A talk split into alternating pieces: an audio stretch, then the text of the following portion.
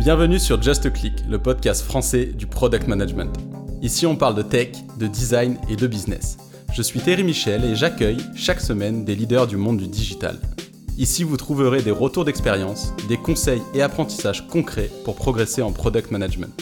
On dit que seul, on va vite, mais sur Just Click, on prend le temps ensemble d'aller loin. Salut euh, Julie, merci de, prendre du temps aujourd'hui donc pour parler de, produits et en particulier euh, de comment tu structures la pratique produit euh, dans un environnement scale-up. Et puisque tu as vécu à la fois la partie avant en startup et aujourd'hui tu vis qu'est-ce que c'est que de faire du produit dans une scale-up et structurer un peu, un, peu tout ça. Donc avant de rentrer dans, le vif du sujet, je te propose de te présenter puis de, nous dire ce que tu fais, ce que tu fais aujourd'hui.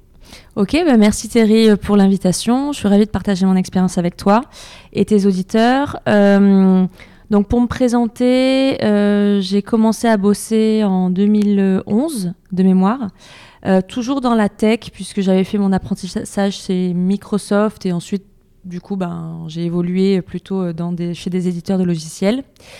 Et ensuite je suis arrivée en fintech, je dirais en 2000, 2015.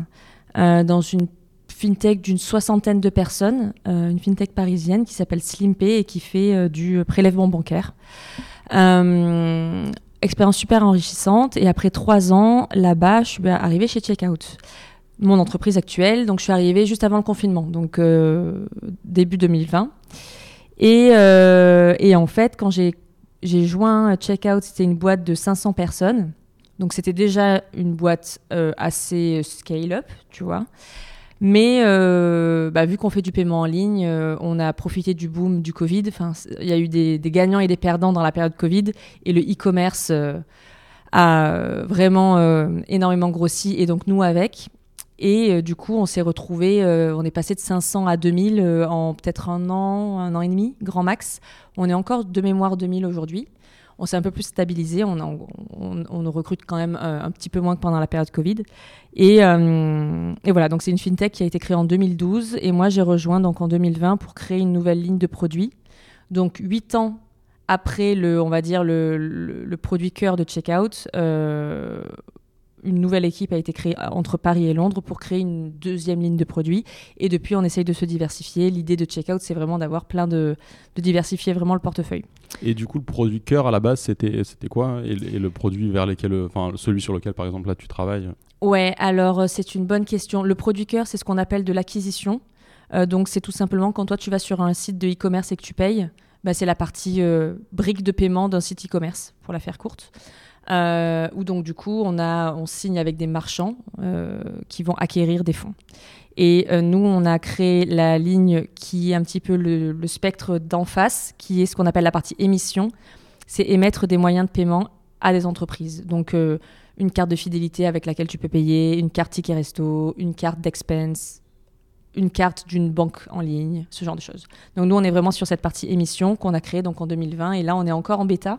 Donc tu vois, ça fait on a commencé il y a 4 ans, on est encore en bêta et on n'est vraiment euh, pas encore euh, au niveau de maturité euh, du produit cœur qui a été créé en 2012. Ok, très, très clair. Du coup, pour bien poser le décor sur, sur l'équipe que tu as aujourd'hui, un peu la taille que ça représente au niveau produit, tech, un peu quels sont, enfin voilà, si tu décrivais un peu l'orga produit dans laquelle tu t'inscris aujourd'hui, entre ton rôle, les différentes personnes vers qui tu reportes, vers qui tu as en, en dessous de toi, c'est quoi à peu près en termes de chiffres Ok à la louche, hein. c'est pas la peine d'être très précis. Ouais, non, je, je pas les chiffres en tête, malheureusement. Donc, nous, on fait partie de ce qu'on appelle un pilar qui s'appelle Emerging Product. Euh, donc, on est le gros Emerging Product de la compagnie. Euh, donc, je reporte un VP Product. Euh, et donc, moi, dans mon rôle de Product Lead, je gère trois squads, trois PM. Et en tout, je pense qu'on est une quarantaine. Ok, très, euh, très, très clair. Donc, première, euh, première chose qui, me vient en tête et sur laquelle on, avait un petit peu échangé en off, c'est pour toi entre bah, la première grosse différence que tu as eue sur euh, l'environnement startup versus ton arrivée donc, dans un environnement scale-up, clairement, qu'est-ce, que, qui t'a vraiment frappé et ce sur quoi aujourd'hui tu as travaillé, tu travailles encore en fait en termes d'adaptation et de, mise en place d'organisation de produits plus, plus structurée? Alors, je pense que quand on était chez, euh, enfin, quand j'étais chez Slimpay, on n'était pas très structuré et surtout, on n'avait pas de, euh, on avait un CEO qui était pas particulièrement, qui venait pas du produit, qui venait plutôt des sales. Et si tu veux, on a, on n'avait pas de méthode produit quoi. Donc, on n'avait pas de gestion de nos KPI du tout. On n'avait pas d'OKR. Euh, on savait pas vraiment ce qu'on traquait, on mesurait pas l'adoption de nos features, donc on lançait des features, on savait pas si elles étaient euh, utilisées par deux ou quatre personnes. Euh, donc voilà, c'était un petit peu plus. Euh, on, signe des deals, on a besoin de features, on a en réactif, on, délivre les features qui ont été demandées par les sales, pour la faire un petit peu courte. ce qui est une pratique que beaucoup de PM d'ailleurs décrit euh, dans, le sens, bah non, euh, on est dans une entreprise sales-driven, euh, on fait pas de stratégie produit, etc., etc. Et c'est dommage. Je suis assez d'accord, mais dans une startup qui est pas encore rentable et qui doit atteindre un certain niveau de, dans notre cas, de volume de paiement, bah en fait, ça se tient. et donc, moi, je suis plutôt, tu vois, selon la maturité de l'entreprise, ça me dérange pas du tout de travailler dans ce, dans ce cadre-là.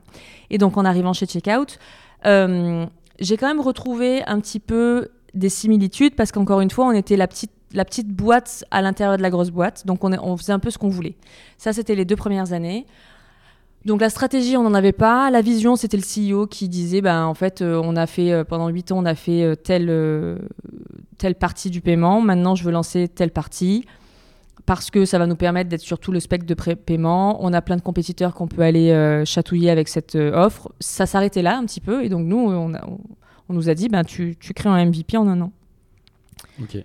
Et quand je dis un an, c'est ça peut paraître très long, mais en fait, euh, vu qu'on est régulé, euh, un an, c'est pas long en fait. Ouais, c'est ça. Enfin, pour aussi bien poser le cadre, pour que tout le monde comprenne sur, sur les enjeux dans, dans, tout ce qui touche aux, finances, en fait, tu peux. Enfin, MVP, ça veut dire un produit qui est utilisable. Là, vraiment, on n'est pas sur un sur un POC ou quelque chose que tu peux. Pas du tout, ouais. Donc euh, le MVP, d'ailleurs, tiens, euh, garde en tête ce que tu avais aussi pour, pour dérouler la suite, mais ça me fait pour penser le, MVP dans, dans, le monde justement du secteur financier, qu'est-ce que ça veut dire en fait? Est-ce que déjà tu peux faire euh, dans des dans, dans ce type d'environnement où en fait tu es obligé directement de passer à l'étape MVP euh, et, ensuite, qu'est-ce que ça veut dire que faire un MVP en termes d'étape euh, au-delà de la partie purement product, mais pour bien que, nos éditeurs comprennent euh, ce que c'est ce que ce, monde-là pour ceux qui, qui viendraient ouais, C'est une bonne question. Alors, d'époque, oui, on peut en faire. Et, et je dirais même que c'est assez simple de faire un POC dans, parce que donc, nous, vu qu'on fait du paiement, on peut faire des A/B tests, par exemple. Donc, tu vois, tu vas dire, bah, 99% du trafic, il, est, il va vers A, 1% il va vers B, je monitor. B marche mieux, ok, c'est un petit POC et, on, a validé nos hypothèses et on y va. Ça, on peut le faire sur des mini-features. Par contre, nous, notre, donc, euh, notre objectif de base, c'était de devenir ce qu'on appelle un émetteur, un issuer euh, en anglais. Euh, et pour devenir un émetteur, en fait, il faut avoir une licence auprès soit de Visa, soit de Mastercard, soit des deux. Donc nous, on en a choisi un seul network pour le début, donc c'est Mastercard. Et en fait, eux, euh, ils t'envoient des specs. Donc, on parle de dizaines de PDF de 1000 pages chacun. De, des champs ISO à analyser. Enfin, bref, un truc euh, vraiment assez costaud. Et en fait, le seul but qu'on a, c'est de. Enfin, le seul. Très complexe, très méticuleux, très long, etc. Donc, je ne suis pas en train de dire que c'était simple. Hein. Mais dans le sens où on n'a pas eu beaucoup de stratégie à faire, c'est on applique des specs avec tous les use cases. Et à la fin, Mastercard, il te donne un environnement de test tu dois faire des paiements dans la vraie vie. Il monitorent si tes paiements dans la vraie vie ont bien marché, euh, qu'il n'y a pas eu de fraude, euh, que c'est bien. Euh, voilà. Et puis à la fin, il te délivre OK, c'est bon, vous êtes certifié. Donc, tu peux pas faire un, POC avec ça. Donc, ton MVP, c'est cette certif. Et pour avoir cette certif, ben, en fait, il faut que tu gères le, paiement de A à Z. et dans les règles de l'art, bien évidemment, en étant conforme, puisqu'il y a beaucoup de régulations, il y a du vrai mouvement d'argent, etc., etc. Donc nous, ce qu'on a fait pour notre MVP, c'est qu'on a créé des cartes checkout. Donc on s'est dit, ben, à l'époque, donc on était peut-être, euh, allez, euh, au moment où on était prêt, on était peut-être 700 dans l'entreprise. On s'est dit, ok, on va, euh, on va émettre des cartes à quelques employés, pas, pas aux 700, mais à une centaine. On a créé des cartes checkout avec un logo checkout, etc. On a mis 5 euros dessus, ou 5 GBP. Et on a dit aux, gens, bah, allez vous acheter un café, un croissant, etc. Et, et c'est comme ça qu'on a, qu'on a fait notre MVP. Et c'est ça qui a été certifié. D'accord, donc le but du MVP euh, sur cette première année, c'était de pouvoir faire certifier en fait, euh, Exactement. obtenir la certif. C'était notre seul objectif. On avait zéro milestone. C'était juste, ben, et c'est là où aujourd'hui je pense que je le ferais complètement différemment. On avait le milestone certification dans un an, mais on n'avait pas d'étape. Euh, à un, euh, je sais pas, chaque mois, chaque quarter, etc. Euh, on n'avait pas d'OKR, on n'avait pas de metrics, on n'avait pas de... Voilà, c'était vraiment euh, juste, il faut qu'on soit certifié et donc qu'on gère la, tous les test cases de Mastercard. Du coup, pas, toujours pour rester sur, sur ce sujet du, MVP d'un an, parce que y a, y a un point, je trouve ça assez intéressant dans, dans ces contextes-là où en fait tu dois répondre à, à, des specs qui sont très, très clairs. Euh, ça, me fait penser à une expérience euh, que j'ai pu vivre euh, de travailler sur un produit comme ça dans le secteur du maritime qui était très très ben, régulé, normé, sur lequel en fait il y avait des specs internationaux à, suivre pour pouvoir derrière répondre derrière avec ce logiciel. donc c'était pour du tracking de navires. Et, et du coup, la question que je me pose dans ces contextes-là, c'est quelle est en fait la latitude que tu as d'un point de vue produit, tu vois, pour justement essayer d'innover en restant en, restant dans, dans, le cadre que tu dois suivre. C'est-à-dire que quand tu dis, euh, au final, on n'avait pas de milestone intermédiaire, parce que le but c'était clair, c'était d'obtenir l'assertif. Donc euh, voilà, fallait répondre à cette spec. Mais tu disais, si je devais le refaire différemment, peut-être que, que, je ne ferais pas tout à fait comme ça. Qu'est-ce que tu entends par là? Est-ce que toi, tu, quelle voie tu verrais comme. Euh, comme enfin, quels éléments tu verrais comme point de je sais pas, de intermédiaire pour justement tester des choses tout en restant dans ce cadre assez, assez régulé? Alors, je pense que dans ce contexte-là, la, créativité produit est assez limitée. Elle, l'est beaucoup plus aujourd'hui, mais au début, elle était quand même assez limitée. Il y n'est pas très créatif quand on applique des, specs euh, d'un, Mastercard ou d'un Visa. Euh, je pense que ce qu'on a manqué, c'est peut-être de, un peu de tactique et de priorisation. Euh, je pense qu'on aurait pu se dire que certains use cases allaient être beaucoup plus utilisés et qu'il fallait les gérer mieux que d'autres. Je te prends un exemple ce qu'on appelle un purchase, donc c'est un, un, paiement lambda. Bon, mais ça, c'est le gros de notre business. Par contre, le type de paiement récurrent, c'était peut-être pas le, premier truc à faire, tu vois. Et puis après, tu en as plein, tu as euh, euh, retiré du cash à un ATM, c'est aussi un type de paiement. Bref, il y a des, types de paiement, il y en a des, vingtaines et des vingtaines. Euh, et je pense qu'en fait, nous, on a pris le test case et on a un peu fait à la suite, alors qu'en vrai, on aurait pu se dire, non mais attends, en termes d'adoption, commençons par ça, finissons par ça. Euh, et ça, je pense qu'on l'a un petit peu manqué. Ouais, donc si, si je rephrase et tu m'arrêtes si, euh, si c'est pas ce que tu voulais dire, mais ce que je comprends, c'est que euh, tu es arrivé donc avec une spec, en gros, ben, on te dit voilà, c'est ça qu'il faut livrer dans un an. Et plutôt que de le prendre tel quel, là où tu pouvais apporter euh, une vision produit un peu plus intéressante, c'était de se dire bah, dans la logique produit, un des trucs les plus importants, c'est de s'assurer des problèmes auxquels on répond et de leurs priorités surtout. Et donc là, ça aurait été juste un, ordonnancement des priorités, même si à la fin tu les as tous fait, de commencer par peut-être des choses qui sont plus impactantes pour pouvoir plus les tester et avoir plus de temps pour, euh, pour les ajuster. Et en fait, je pense aussi que si on l'a pas fait, c'est parce que c'était compliqué à faire, vu que tu lis des, des milliers de pages, t'as pas la vue exhaustive des 1000 pages. Donc en fait, c'est un peu au fur et à, tu apprends des choses au fur et à mesure que tu les implémentes. Et je pense qu'avec le recul, ce que j'aurais aimé faire, c'est OK, euh, quarter 1, euh, on sait gérer les paiements sur une carte physique. Euh, quarter 2, on sait gérer les paiements sur une carte virtuelle à usage unique. Le quarter d'après à usage multiple. Bref, je pense qu'on aurait pu faire un truc comme ça.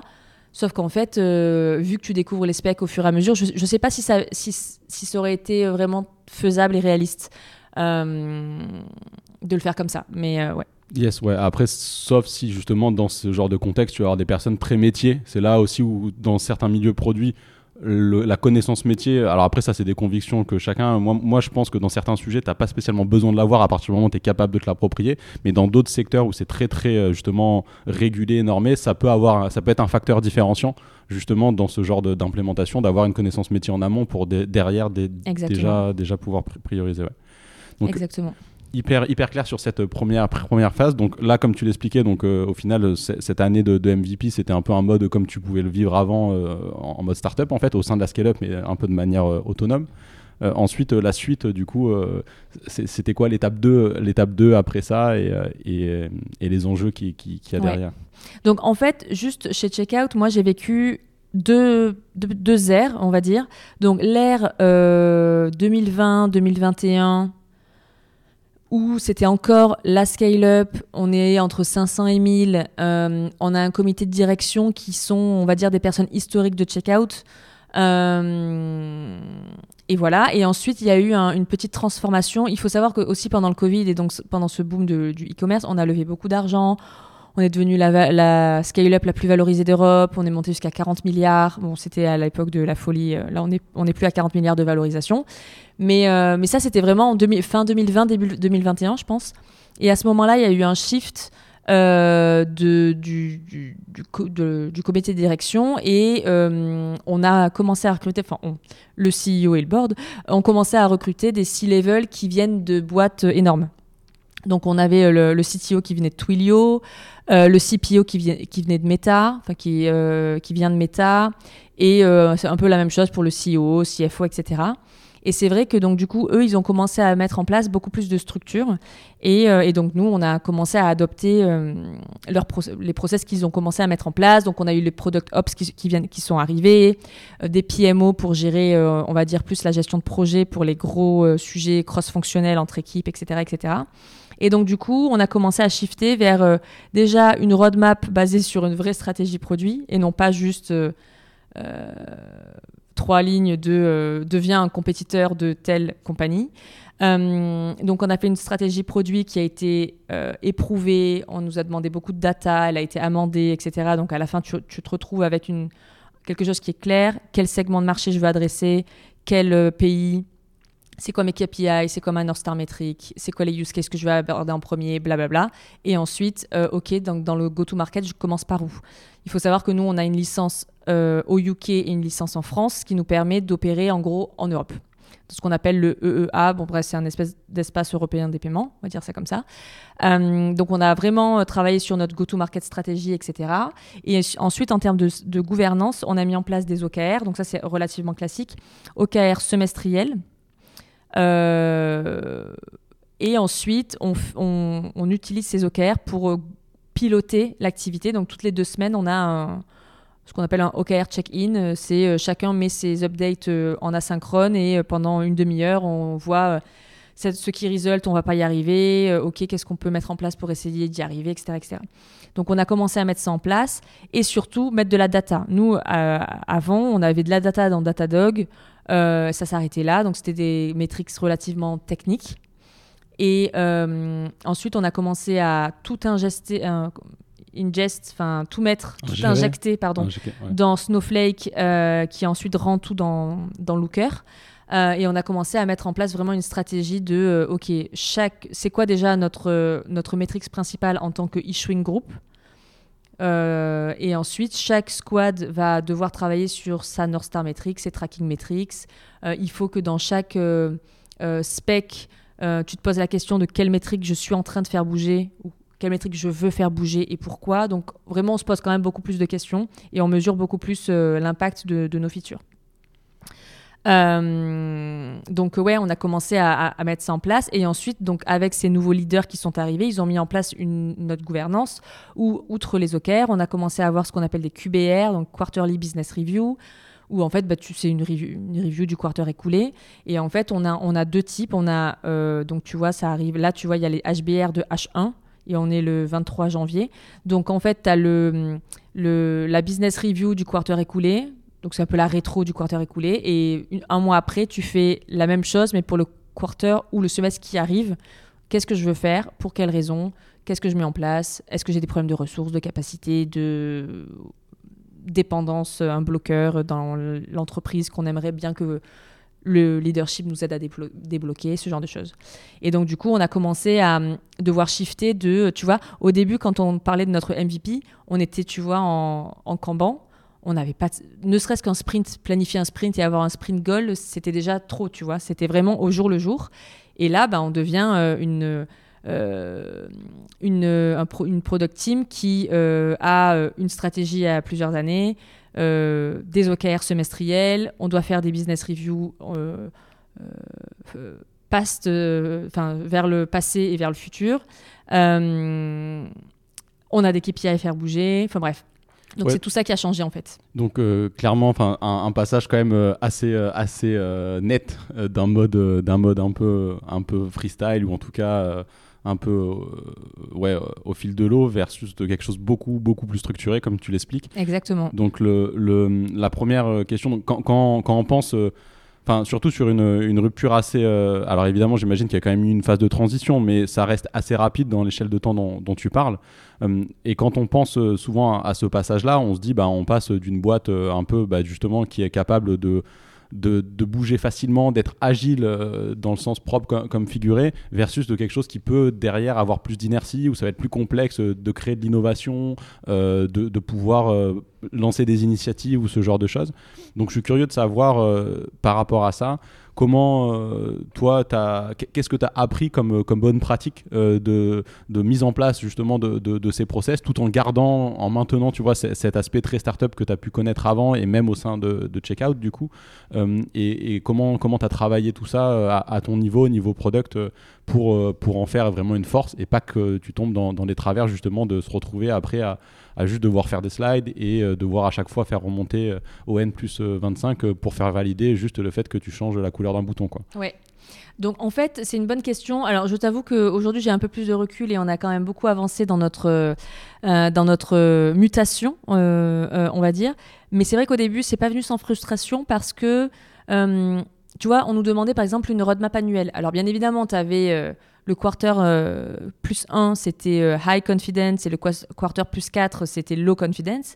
Mais quand même, moi je disais, mais en fait, à notre niveau de développement, ça n'a aucun sens de faire une roadmap à un an. Je ne comprends pas pourquoi on nous demande ça. Donc, tu vois, j'étais un peu frustrée de devoir euh, parfois me conformer à, certains, certaines instances qui étaient mises en place. et je le faisais avec assez peu de conviction.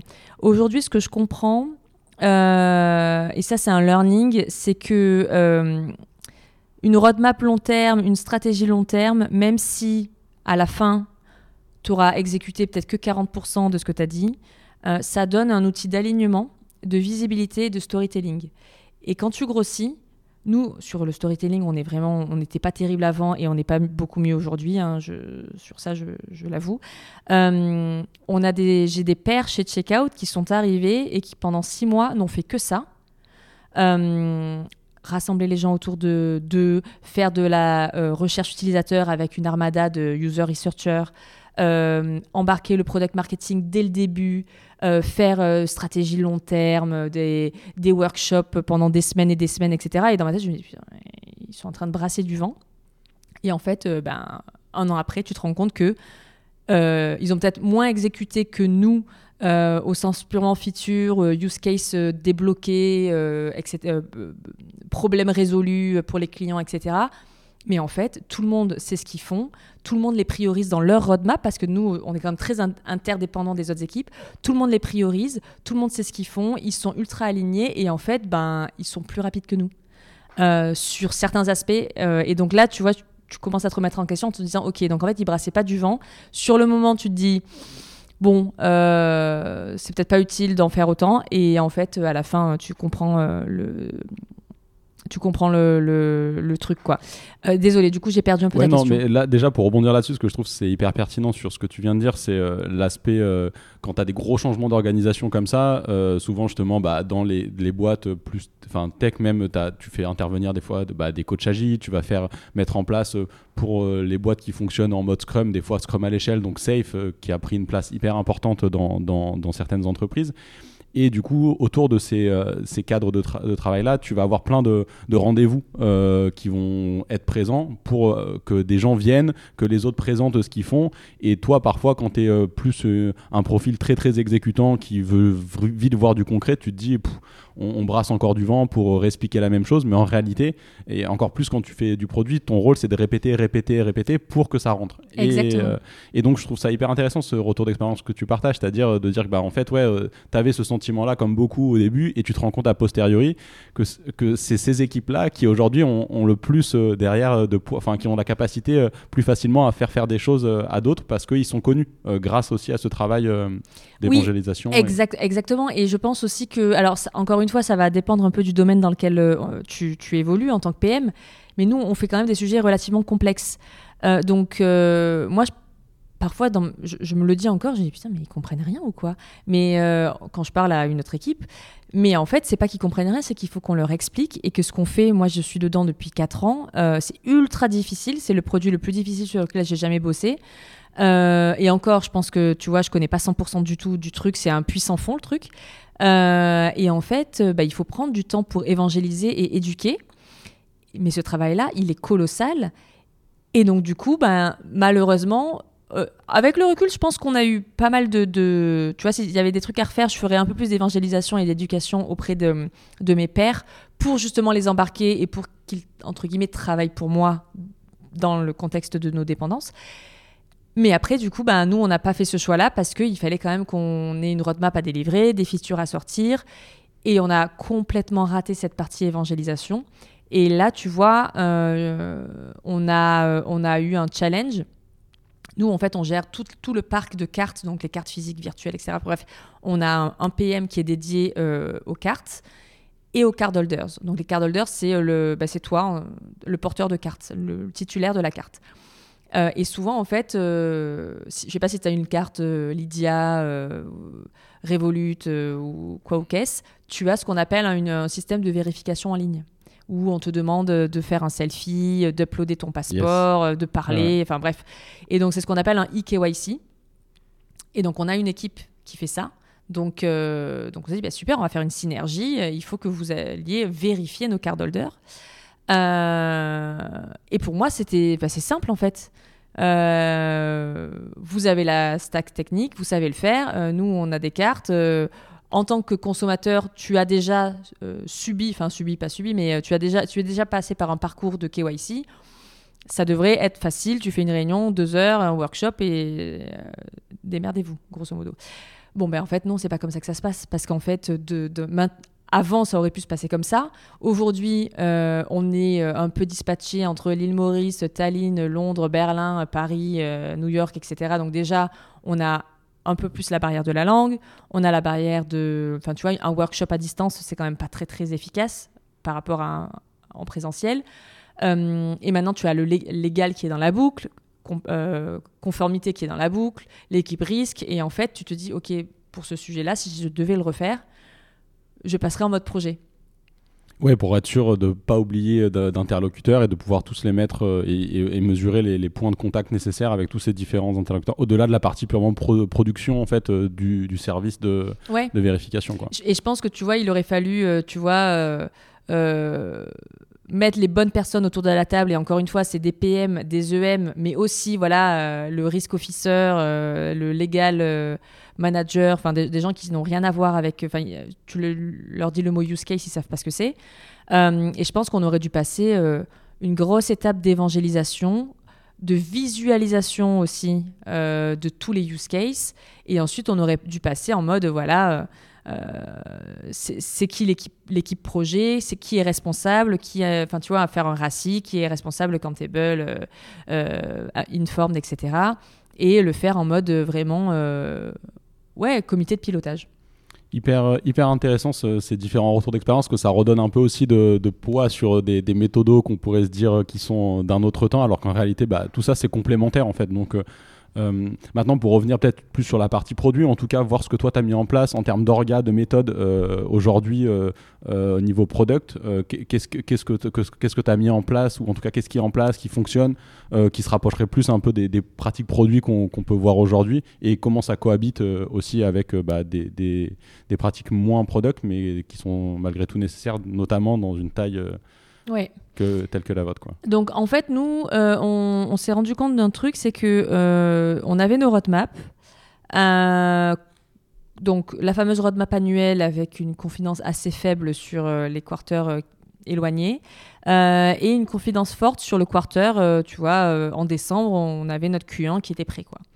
Sauf que en fait, quand Q1 commence, on se rend compte que parfois, on doit dérouter certains sujets, on a des bugs assez critiques qui vont nous prendre du temps à euh, fixer, etc. Et en fait, on est, rarement à 100% euh, de delivery sur la roadmap sur laquelle on s'est engagé euh, le mois précédent le début du trimestre. Et donc en fait, ce qu'on a mis en place, c'est un, ce qu'on appelle un continuous discovery process. Bon, je pense que le terme n'est peut-être pas le, plus adapté. mais en fait, aujourd'hui, ce qu'on se dit, c'est que donc, tu vois un petit peu ce que c'est la méthode du double diamant où tu as vraiment la partie stratégie. Oui, bien sûr et la partie exécution. Et donc, du coup, nous, les PM, on, on est un peu plus basé sur la partie stratégie, on va dire ça comme ça. Mais peut-être, enfin, euh, même si euh, peut-être que tu peux la, la redétailler euh, pour les plus tech, on va dire, et les moins produits de, de, mes auditeurs, mais effectivement, tu as une, première partie sur laquelle tu vas diverger autour. Donc, la, la façon dont tu présentes, c'est de la stratégie du problème. et ensuite, tu vas donc brainstormer pour diverger sur le problème. Donc première montée du diamant. Ensuite, tu vas refermer pour converger sur quel est le problème. De la même manière, tu vas diverger sur comment résoudre ce problème. Donc tu, tu remontes un deuxième diamant et tu refermes en disant bah, on va converger sur comment on va, on va résoudre, résoudre le problème. Exactement. Et donc du coup, moi, je... Donc dans, dans, dans cette visualisation d'un double losange collé, en fait, tu as ce que j'appelle la partie stratégie donc, euh, où tu vas diverger, tu vas faire de la recherche, collecter des feedbacks, essayer de comprendre le pourquoi, le, la vraie route cause de pourquoi je fais ça, etc.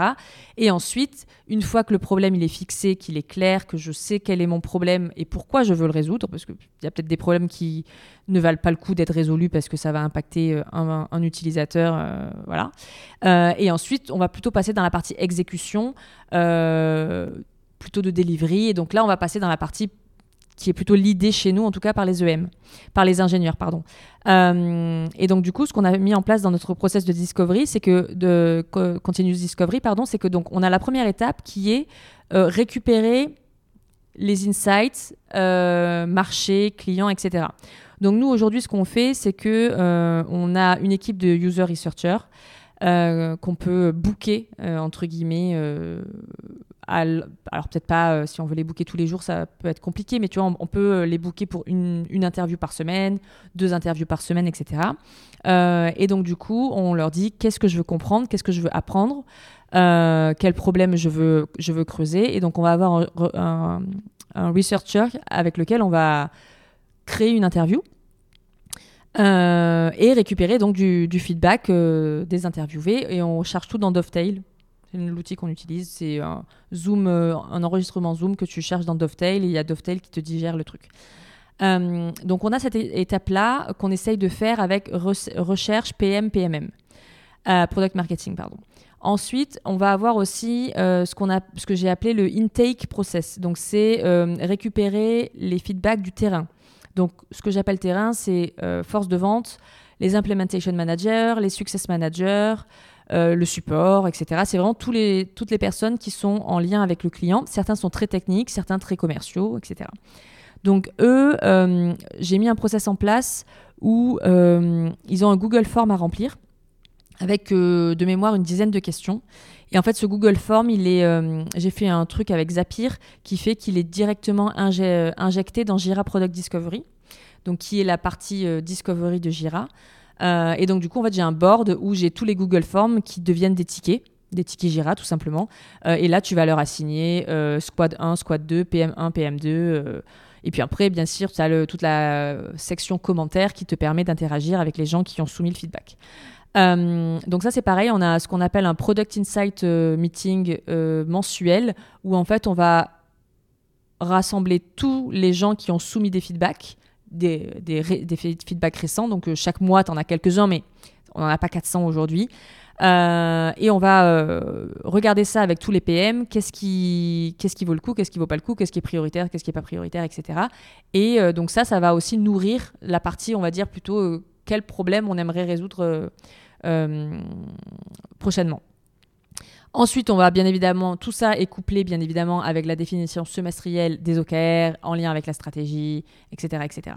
Et ensuite, une fois qu'on a tout ça, euh, on est censé être capable de euh, pondre euh, ce qu'on appelle des candidates. Donc les candidates, c'est pas forcément ce qu'on veut faire en Q1, c'est bah, des candidats que j'aimerais faire en Q1 et j'aimerais en discuter avec l'équipe produit. Donc en gros, c'est les EM et les PM. Et chaque mois, on a ce qu'on appelle un candidate review où chaque PM va venir avec un candidate ou deux en disant voilà j'aimerais proposer tel problème à résoudre donc euh, concrètement c'est quoi? C'est euh, un one pager sur Confluence peut-être deux pages euh, et là on se concentre beaucoup sur le, pourquoi le pourquoi, les KPI que je veux faire bouger, etc. On n'est pas du tout dans l'aspect de... ouais, on n'est pas dans, la liste des requirements produits. et donc là, en fait, dans cette audience-là, on réfléchit, est-ce que c'est important de le faire en Q1 oui, pourquoi? Bah, Parce que ça va impacter tel client qui fait 50% euh, euh, euh, de notre volume, etc. etc.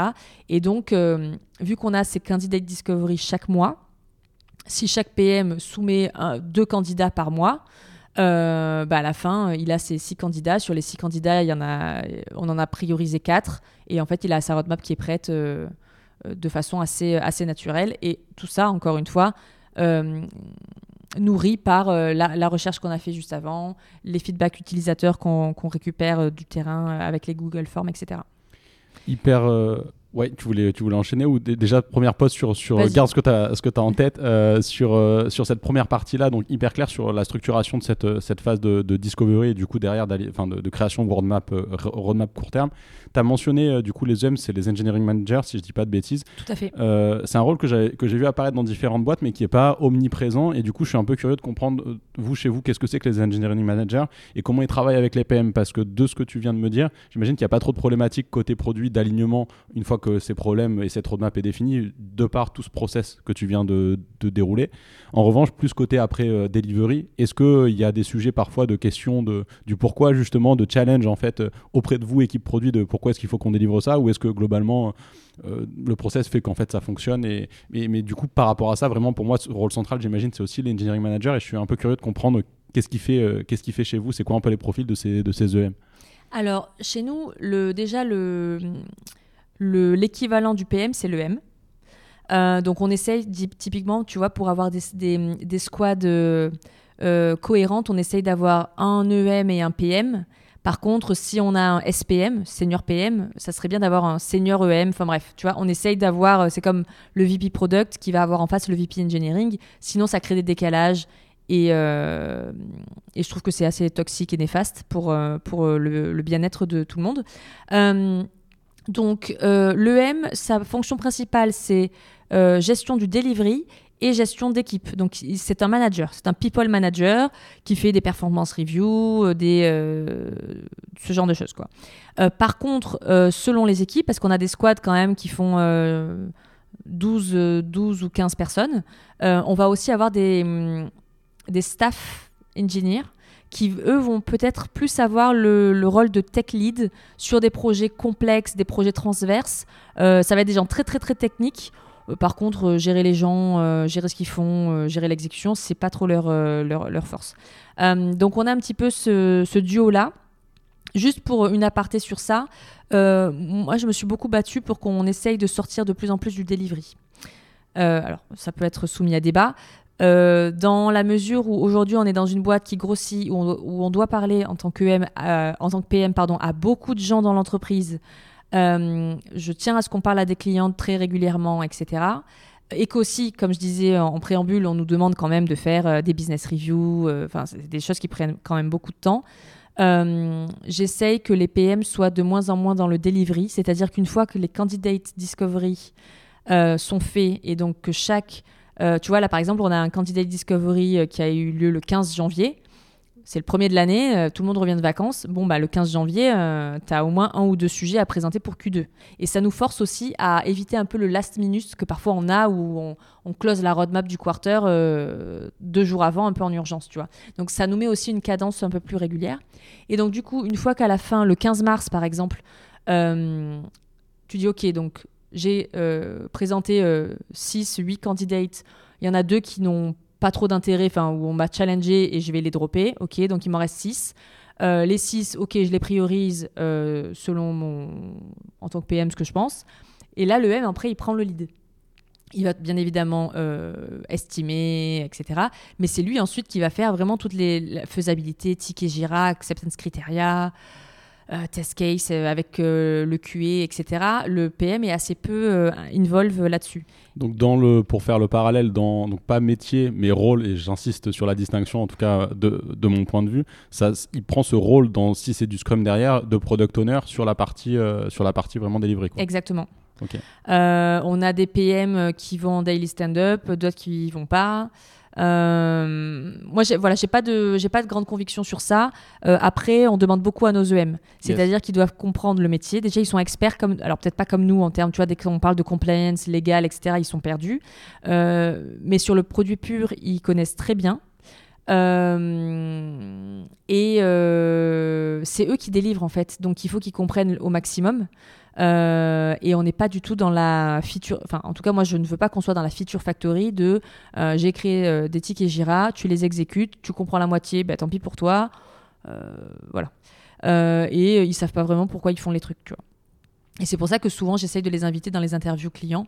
ils parlent jamais assez rarement. Euh, quelques-uns parlent, mais sinon ils sont quand même très très observateurs.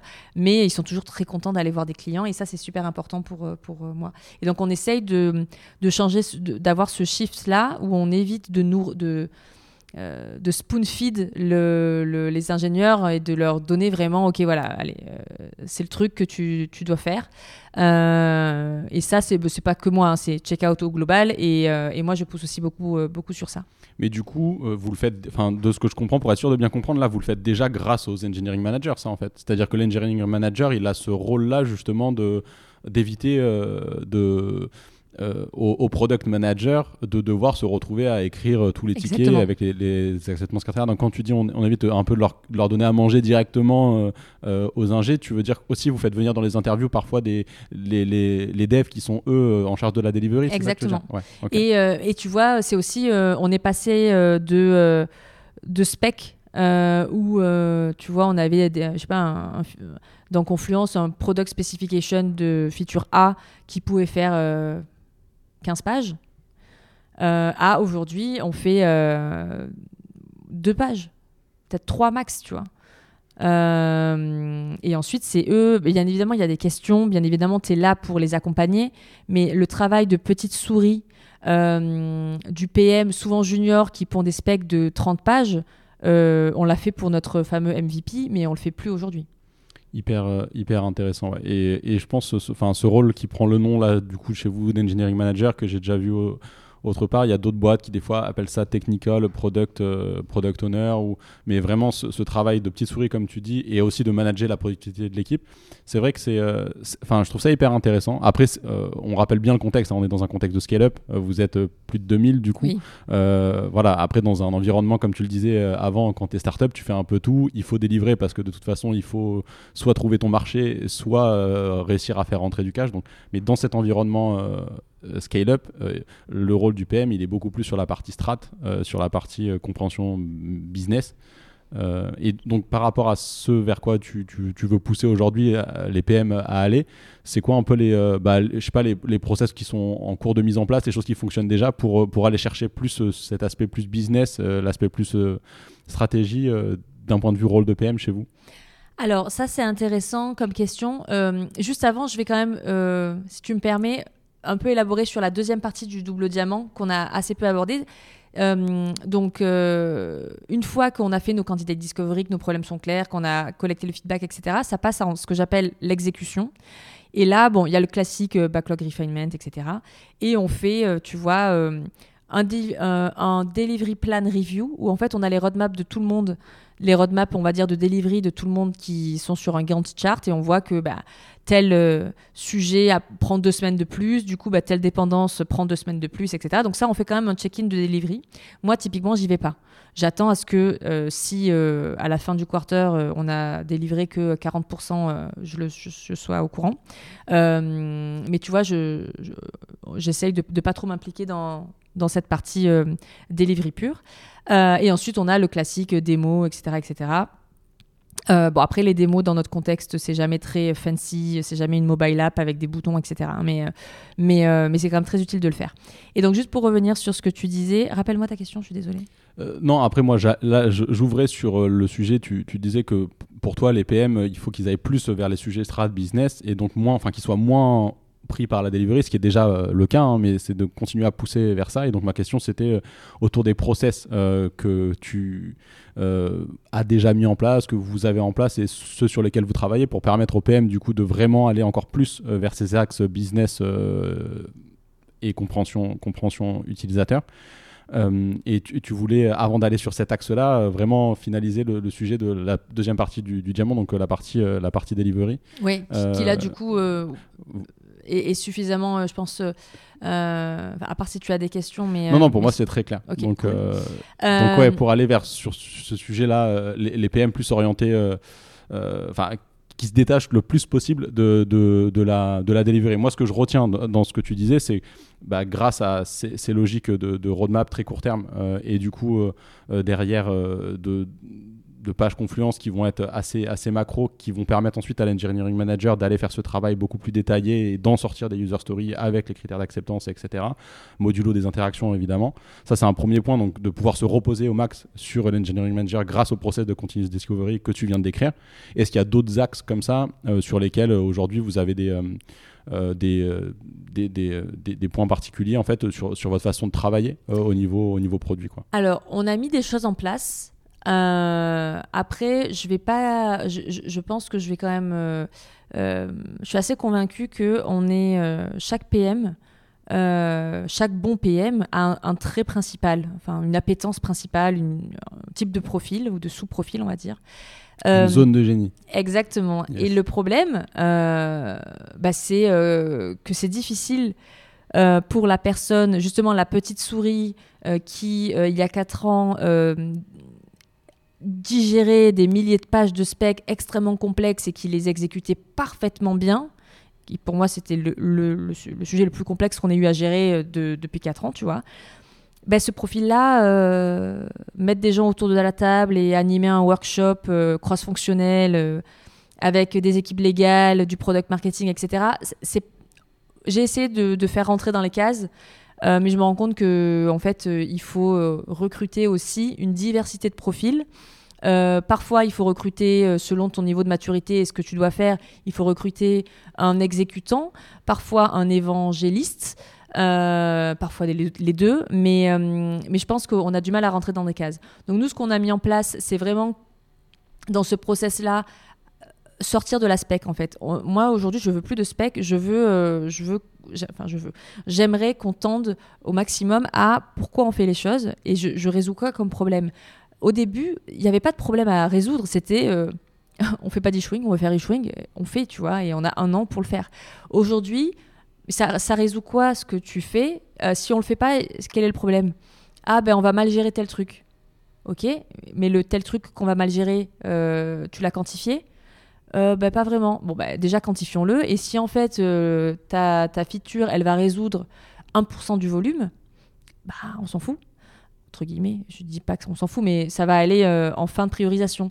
Euh, et donc, on essaye vraiment plus de tendre vers comment, comment tu priorises mieux euh, et comment tu poses ton problème. Et donc, d'ailleurs, j'en ai pas parlé, mais on priorise avec Rice. On n'a pas réinventé la roue, donc Reach, Impact, Confidence et Forte. Et vraiment, le reach est très important parce que, ah oui, bah, ça va être pour tel client. Oui, mais si tel client, il fait 3% du volume, euh, bon, euh, est-ce que c'est la priorité, tu vois? Euh, Parfois, ça peut être la priorité parce que bah, stratégiquement, il fait que 3% du volume, mais c'est le use case principal sur lequel on a décidé d'accélérer sur les six prochains mois.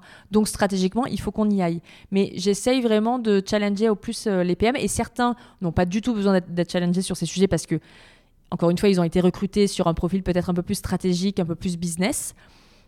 Mais avec d'autres, c'est plus compliqué. Mais s'ils n'étaient pas là, en fait, on, on, ne saurait pas faire de paiement, tu vois. Donc euh, yes, et ça, merci pour ce partage que je trouve hyper intéressant. C'est-à-dire que donc ce, que je retiens, c'est là dans cette stratégie de ramener les PM plus euh, sur euh, sur une partie plus business. En fait, au-delà de ça, c'est vraiment de les ramener sur le pourquoi avant même d'aller construire des solutions. C'est-à-dire vraiment le, problème auquel on veut répondre et s'assurer que ce problème-là, comme tu viens de le dire, il, il, a un impact pertinent pour la boîte derrière. Que ce soit en termes de reach, de business ou, stratégie et autres. Et en même temps, tu as, bien rappelé aussi qu'il y a des phases euh, en fonction de là où tu dans une boîte que des fois, tu n'as pas tant besoin que ça de challenger le pourquoi. Il faut plus challenger le comment on arrive à sortir euh, les features parce qu'il faut la, faut la faire. Quoi. Et, donc, euh, la, la, nécessité d'avoir ces deux profils et aussi d'avoir des profils en, fonction des moments de l'entreprise, il y a différents profils nécessaires. Je, je, trouve ça hyper intéressant parce que souvent, on on, peut avoir tendance à caricaturer le rôle du product manager idéal qui est juste sur le focus, sur la, qui se concentre uniquement sur le pourquoi, sur le problème, qui va vers des, rôles plus stratégiques. Mais des fois, en fait, euh, quand tu es au tout début d'une boîte et qu'il faut déjà les trouver, faire prouver ton marché ou même créer le produit que, que, tu es en train de vendre, il va falloir juste te concentrer en fait sur des phases de, de livraison, de delivery.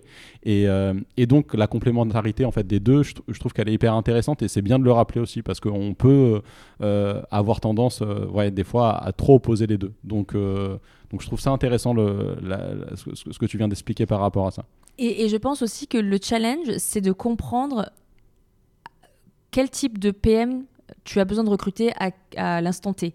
Je prends un exemple un peu classique de la startup où en fait le fondeur, il a trouvé euh, son market fit, il, commence à avoir de l'attraction, c'est lui qui porte la vision, c'est lui qui porte le business, euh, c'est lui qui porte la stratégie. Il n'a pas besoin de head of product, euh, tu vois. Enfin, à mon sens, je sais pas, j'ai jamais fondé de boîte, donc peut-être que je me trompe, mais à un certain niveau de, maturité, tu as besoin d'un exécutant euh, qui va exécuter ta vision, ta stratégie, euh, qui va digérer euh, les, les, comptes rendus d'interviews clients que tu fais à longueur de journée. il va avoir besoin de ça. Tu n'as pas besoin de recruter un head of product ou un VP product à, ce moment-là. Et parfois, j'ai l'impression qu'il y, a des, y a des startups qui ah ok, on a levé 20 millions, bon ben on va euh, euh, recruter un codir. Bah, si tu portes déjà le produit en tant que CEO, je pense que tu n'as pas besoin d'avoir ça. Et, euh, et, je connais pas mal de gens qui, bah tiens, ça c'est un petit coup de gueule, qui en fait, tu as facilement le titre dans les petites boîtes, je suis VP, mais en fait dans les faits tu fais du ticket Gira, tu vois. Donc oui, le titre ça fait plaisir à ton ego. Euh, est-ce que tu as un vrai salaire de VP euh, C'est débattable. Et en fait, dans les faits, euh, tu fais du ticket Gira. Et je trouve que, tu vois, il y a parfois une dissonance entre ce qu'on veut recruter et, et ce qu'ils font ensuite par la suite. Et en fait, ça crée juste des déceptions, tu vois. Oui, ça, ça paraît hyper intéressant parce que ce que tu touches du doigt aussi, là, c'est un autre aspect qui revient de manière différente, mais assez régulièrement sur le podcast. C'est euh, savoir s'approprier les choses, c'est-à-dire même quand on parle de méthode, de, bonnes pratiques, quand on partage, donc le but c'est de partager du retour d'expérience euh, sur ce podcast aussi, mais il faut pas oublier qu'après tous ces retours d'expérience, il faut se les approprier dans son contexte et voir ce qui marche pour soi, c'est-à-dire prendre, picorer à droite à gauche euh, des choses, des bonnes idées, mais après se les réapproprier. Et comme tu viens de le dire, bah, en fonction de, des boîtes, de la core team que tu vas avoir dans les entreprises, c'est pas parce que tu es passé de ta série A à ta série B que par définition il faut que tu aies tel type d'organisation. Ça dépend vraiment de comment tu fonctionnes aussi en interne. Et euh, ouais, ça, je trouve, euh, je trouve ça hyper, euh, hyper intéressant. Avant d'aller sur, sur mes questions de fin et, même sur l'ouverture autour de, de l'évolution du rôle de, de, PM chez, chez Checkout, est-ce qu'il y a un, point en particulier que tu voudrais accentuer, qu'on n'a pas traité, ou est-ce que tu trouves qu'on a fait un, tour assez complet non, je pense qu'on a fait un tour assez complet. Je pense que en, en, comment dire, en retour d'expérience un peu, un peu plus philosophique, je pense que il faut, c'est important d'avoir quand on a la, l'opportunité de rester dans une boîte assez longtemps, donc moi ça fait quand même 4 ans que j'y suis et dans notre, dans notre milieu c'est beaucoup, euh, c'est intéressant de voir les différentes phases de l'entreprise. Et c'est aussi intéressant de voir euh, sa personne, tu vois. Moi, il y, a des phases, hein, je ne m'en cache pas, où j'ai été quand même assez frustrée. Justement, quand on a eu ce, ce shift-là, où on nous demandait de faire beaucoup de, des reviews dans tous les sens, euh, je, me, disais, je, fais des documents à longueur de journée, je, ne fais que ça. Des slides, des Google Docs, des slides, des Google Docs. Euh, et j'étais très frustrée de ça et j'étais assez vocale hein, d'ailleurs, j'en parlais beaucoup euh, aux gens auxquels j'avais accès. Et en fait, avec le recul, tu apprends et tu dis, OK, en fait, on n'a pas recruté des débiles, a priori. Et en fait, tout ça, ça a un sens. Et même si ça se met en place, ça met un an à se mettre en place, euh, au bout d'un an, tu, tu, tu, récoltes les fruits et tu vois pourquoi on en est passé par là. On a fait des erreurs, bien évidemment. Il y a plein de choses qui seraient à refaire. Mais, euh, mais je trouve que c'est intéressant d'avoir l'opportunité de rester longtemps dans une boîte pour pouvoir avoir ce retour d'expérience-là. Parce que je serais partie il y a un an et demi. J'aurais pas, euh, pas ce discours-là, tu vois hyper. Euh, oui, pardon, vas-y, je te laisse. Euh, non, non, c'est tout. Mais enfin, hyper intéressant aussi, et je trouve que c'est un discours qui vient un peu aussi euh, challenger le statu quo entre guillemets, où ce qu'on peut voir, c'est que dans, dans, on va dire sur dans le monde actuel, on a tendance à vraiment aller picorer à droite à gauche et pas rester justement dans les entreprises, ce qui pose des problèmes derrière aussi, même pour pour les boîtes elles-mêmes. Et puis euh, toi en tant que personne parce que du coup tu te, tu détaches de plus en plus des fois du projet auquel, auquel tu viens tu viens juste chercher pour toi. Et, je trouve ça intéressant ce que tu dis. C'est à dire qu'en restant euh, tu vas aussi apprendre beaucoup plus peut-être sur des choses et ne pas te rester bloqué sur des convictions qui en fait étaient peut-être pas vraies euh, et que tu réalises a posteriori euh, en restant qu'en fait euh, tu t'étais trompé et t'apprends. Enfin, le, temps, laisser le, temps au temps. Exactement, c'est un peu évident, mais, mais je trouve que c'est bien de le rappeler. Donc merci pour, pour ce retour-là, parce que je trouve que c'est pas c'est assez rare, en tout cas dans notre écosystème, comme tu l'as dit.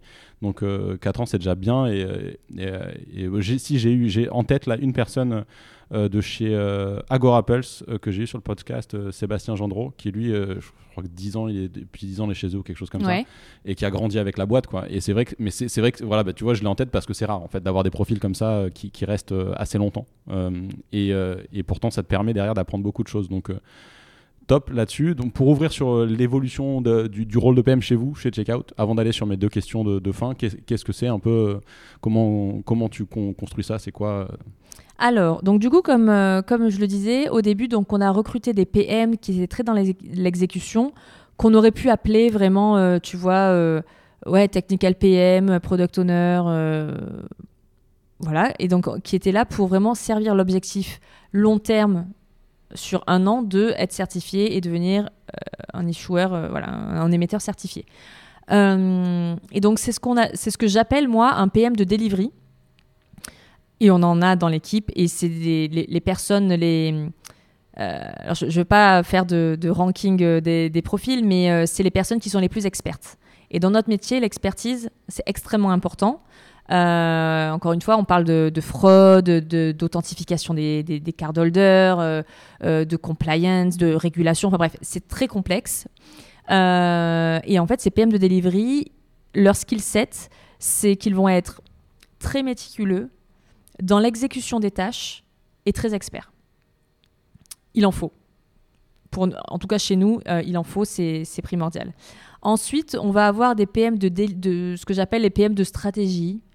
Euh, donc, ça va être plutôt les PM qui euh, vont plutôt avoir une appétence pour la recherche utilisateur, aller parler aux clients, savoir prioriser à long terme, savoir vraiment mesurer les impacts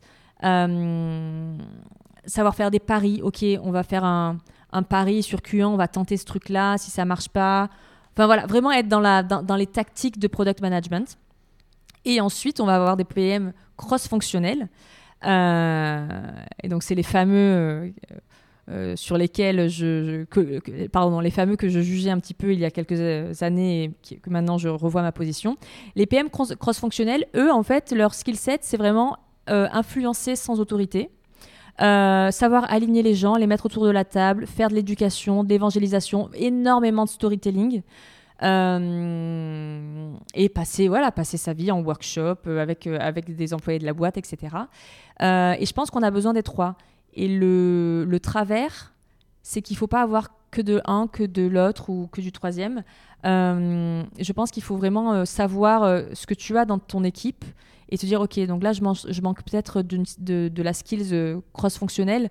Je vais aller chercher euh, ce type de, de profil-là parce que j'ai déjà euh, les, deux les deux autres types, entre guillemets. Et je pense que ce que Checkout, à un moment donné, je pense qu'on a fait une petite erreur. je ne parle pas au niveau de issuing, mais au global. À un moment donné, on a, on a recruté beaucoup de gens qui étaient très bons en cross-fonctionnel. Et c'était la fameuse période où on passait notre vie en, comité de pilotage.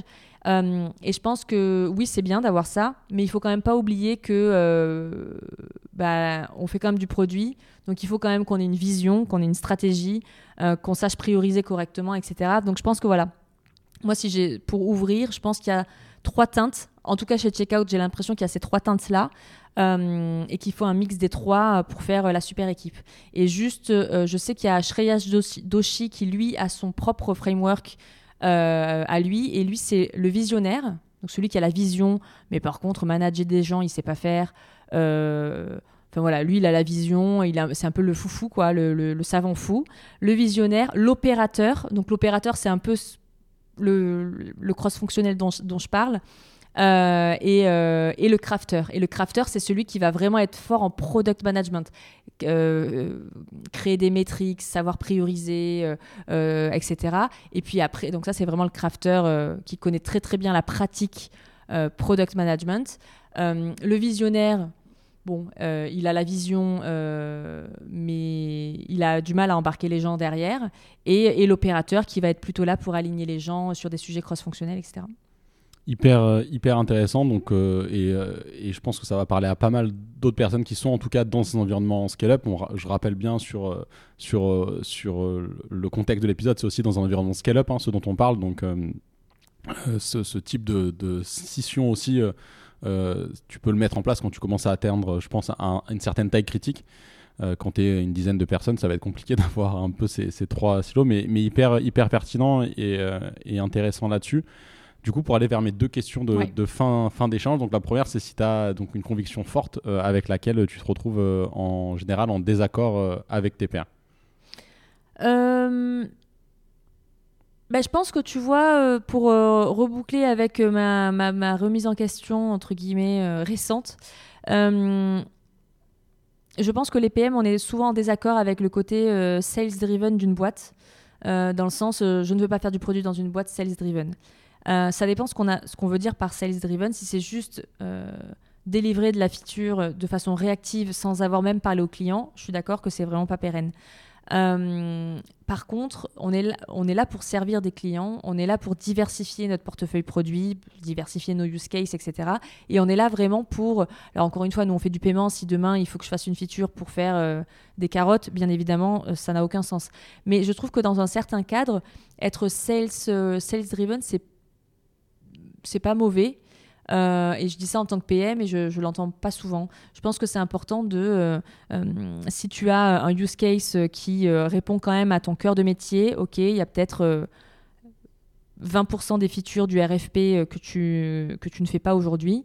Mais en fait, si ces features-là, elles rentrent dans ton cœur de métier et que ça peut servir un client qui, à la fin, va te rapporter du volume, parce qu'à la fin, il faut quand même qu'on Enfin, c'est ça aussi notre succès, euh, c'est faire rentrer de l'argent dans l'entreprise, on va pas se le cacher. Et ça, on a aussi, je trouve, euh, assez. On n'en parle pas beaucoup de la monétisation de nos produits, j'ai l'impression, hein. euh, et du fait qu'en en fait, bah, il faut qu'on apporte du business à la boîte, quoi. Et, je pense qu'avant, j'étais beaucoup en désaccord avec ce côté un peu feature factory, parce que j'ai peut-être vécu un peu l'extrême où c'était vraiment voilà en réactif, il faut faire tel report, pour tel client et c'est du sur-mesure. Et donc, du coup, tu te retrouves avec que des reports sur mesure et c'est pas scalable et c'est une usine à gaz. Euh, mais quand c'est correctement fait, ou en fait dès le début, tu intègres dans ta stratégie d'avoir euh, au maximum de modularité sur ta plateforme, d'éviter de faire justement du sur-mesure, mais que donc du coup tu intègres dès le début que tes reports, il faut qu'ils soient customisables par le client. Et ensuite, euh, bah, du coup, tu pars sur les bonnes bases et tu peux te permettre d'être un peu plus sales-driven. Euh, voilà, donc ça c'est plutôt un désaccord. Euh, je sais pas si je suis très claire dans ce que je dis. Si, c'est hyper clair et euh, ça résonne. bah, je parlais tout à l'heure d'une personne qui est restée longtemps aussi, de Sébastien Gendreau que j'ai sur le podcast, qui est chez Agora Pulse, qui, dont on, a parlé de ce sujet-là, du, sujet product-led versus sales-led. Et en fait, pour lui, il n'y a pas vraiment de débat là-dessus. C'est justement, enfin, il faut, enfin, tu as besoin de faire du business, donc il faut vendre. Et après, c'est en fonction aussi des, des étapes de l'entreprise où tu vas avoir des modes d'organisation qui vont différer en fonction du coup de là où tu en es. Euh, et euh, je rejoins ce que tu dis sur le fait de ne pas euh, se dire parce qu'on fait du produit, il faudrait idéalement être product-led, c'est-à-dire on n'a pas besoin d'aller envoyer des commerciaux, le produit est tellement bon qu'en fait il va se vendre tout seul. Non, encore moins en 2024 et encore moins dans les années à venir avec toutes les technos aujourd'hui qui sont à la disposition de tous pour créer des produits assez, assez cool rapidement. je pense qu'au contraire, tu vas avoir de plus en plus besoin aussi d'aller te démarquer d'un point de vue marketing, d'un point de vue vente, mais l'important c'est de réussir à mieux collaborer et à bien collaborer entre ces, ces, ces mondes-là pure vente versus ce plus construction, euh, strat, côté produit. Et cette collaboration passe par, euh, par différents points de contact et des, des, euh, des moments dont, dont, on parlait juste avant. Donc, assez aligné là-dessus. Et, effectivement, je pense qu'il ne faut pas faire d'opposition entre product-led versus sales-led. parce qu'en réalité, de toute façon, je, j'en, connais pas moi de boîte qui soit purement l'un ou purement l'autre. donc c'est comme souvent, c'est des cadres de travail qui permettent un peu de, de, poser des bases et du vocabulaire commun, mais après, quand tu te les appropries euh, et quand tu en discutes avec tes pairs, tu te rends compte que personne ne le fait tel quel, mais, mais a pris des bouts à droite et à gauche. Exactement, euh, et donc, on est toujours sur, sur l'appropriation aussi de, de, ces pratiques-là. quoi. Donc très, très clair. Et donc sur, sur ma dernière question, c'est un peu les, ressources, les, enfin, les, les, choses qui toi te nourrissent intellectuellement, dont tu t'inspires dans ta pratique, enfin, qui te servent dans ton cadre pro, mais qui sont pas nécessairement des choses, pas nécessairement des livres ou podcasts, mais des choses qui te nourrissent intellectuellement. Euh, alors, moi, j'écoute beaucoup de podcasts euh, et pas que des podcasts. J'écoutais beaucoup de podcasts produits à l'époque, là un petit peu moins. Euh, mais ouais, j'écoute beaucoup de podcasts sur lifestyle, santé mentale. je fais aussi un petit peu de méditation, tu vois, et je pense que ça m'aide à. tu vois, je pense que le lâcher prise, c'est quelque chose que de base, c'est pas vraiment du tout ma nature de lâcher prise. Euh, et euh, bah, via, la, via la méditation, euh, des podcasts de santé mentale, etc., j'apprends à lâcher prise de plus en plus bon, dans ma vie perso et aussi dans ma vie pro. Et donc, du coup, je pense que c'est aussi concomitant avec le moment où je me suis dit, en fait, je suis dans cette boîte. elle me plaît. Il y a peut-être des sujets sur lesquels j'ai eu des sujets de frustration, mais en fait, est-ce que je les contrôle? Bah non. Et d'ailleurs, c'était un, euh, désolé, je, fais une, petite aparté. Euh, c'était notre CEO justement pendant la, on va dire la récession post-Covid. Euh, qui a commencé avec la guerre en, Ukraine, etc. on a eu, comme beaucoup de boîtes, une petite baisse du, chiffre d'affaires, etc. Et dans tous ces discours, il disait, en fait, il y a des choses qu'on peut contrôler, des choses qu'on ne peut pas contrôler. On peut contrôler quoi? On peut contrôler euh, la satisfaction client, on peut contrôler euh, le nombre de paiements qui sont acceptés versus déclinés. Voilà, on a plein de choses qu'on peut contrôler. Par contre, en fait, euh, le contexte économique, on peut pas le contrôler. Donc ça, en fait, il faut qu'on lâche prise dessus. désolé, c'était un petit parallèle. Et donc du coup, ouais, je, je, pense que je m'inspire pas mal de, de, contenu un peu plus lifestyle et et euh, ouais, mental health, euh, euh, bien-être, etc., pour essayer de devenir une personne un petit peu plus calme et reposée, et reposante du coup. Top, bah merci. Bah, à la limite, tu me donneras les, les liens de tes podcasts préférés que je mettrai dans, dans les ressources pour ceux qui seraient, qui seraient intéressés par ça. Et, et du coup, bah, je te remercie encore pour ton partage et pour ton temps, Julie. Bah écoute, merci beaucoup, c'est un plaisir. Ça y est, l'épisode est terminé. Si celui-ci vous a plu, vous pouvez me soutenir en laissant une note et un commentaire sur votre plateforme d'écoute préférée. Aussi, n'oubliez pas de vous abonner à l'émission pour être sûr de ne rien manquer. A très bientôt sur Just Click, le podcast français du product management.